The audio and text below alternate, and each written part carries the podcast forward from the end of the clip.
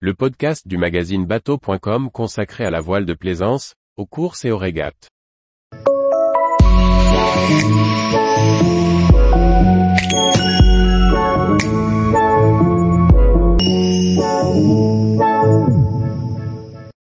Graciosa et Lanzarote, porte d'entrée de l'archipel des Canaries. Par Dominique Montesinos. Par bonheur, la route qui mène d'Europe aux Caraïbes est parsemée de groupes d'îles aux escars enchanteresses. L'archipel des Canaries en est probablement le plus emblématique. Arrêtons-nous pour commencer sur Graciosa et Lanzarote. Les Canaries jouissent d'un climat propice à naviguer en toute saison. Le premier responsable en est l'anticyclone des Açores, dont la position favorise l'existence d'un salutaire alizé de nord-est. Mais, on peut tout de même subir le déchaînement de quelques dépressions qui ne respectent pas la règle. Si les Canaries sont connus des marins comme le point idéal pour préparer sa transat, c'est également un formidable spot de croisière, où il est délicieux de musarder plusieurs semaines sans jamais s'ennuyer. Une quarantaine de marinas accueillantes recèlent nombre de professionnels et de commerçants bien achalandés. On trouvera ici des solutions à toutes les problématiques nautiques, passées ou à venir. La meilleure période pour se lancer dans la traversée s'étend d'octobre à février, ce qui laisse tout de même une bonne souplesse pour le choix de date. Petit territoire de 8 km de long, la Graciosa compte moins de 1000 habitants et ne possède pas de route bitumée. D'origine volcanique, ce paradis sauvage s'aborde uniquement par la mer. Arrivant d'Agadir nous avons mouillé l'ancre dans la baie de Bahia del Salado, devant un paysage enchanteur. Eau turquoise, plage de sable blond et maisons d'une éclatante blancheur combinent leurs effets hypnotiques sur une toile de fond de montagnes arides. Les bateaux tirent paisiblement sur leur chaîne de mouillage. Le goudron est inconnu à Graciosa. Toutes les rues du village sont en sable. De belles balades, à pied ou en vélo, permettent de savourer la quiétude et la sérénité de cette escale paradisiaque.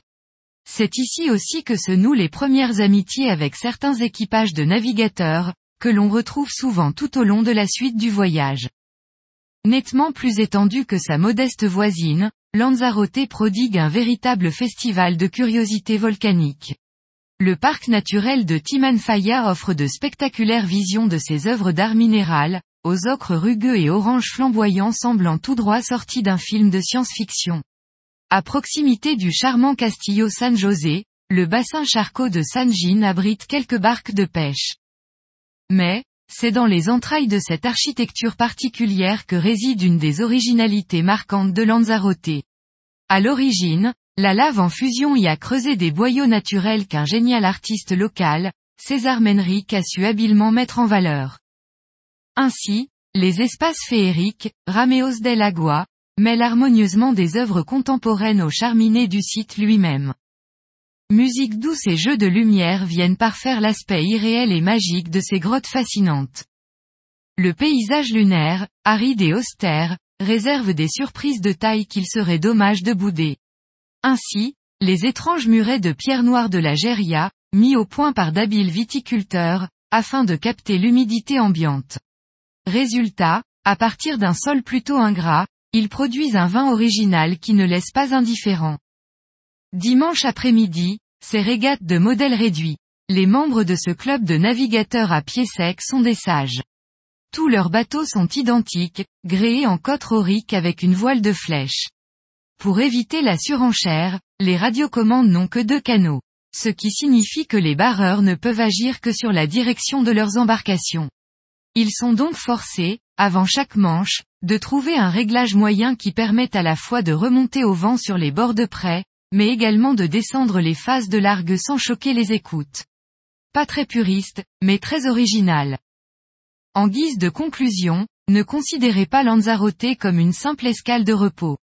Il faut la visiter, car elle le mérite amplement. Tous les jours, retrouvez l'actualité nautique sur le site bateau.com. Et n'oubliez pas de laisser 5 étoiles sur votre logiciel de podcast.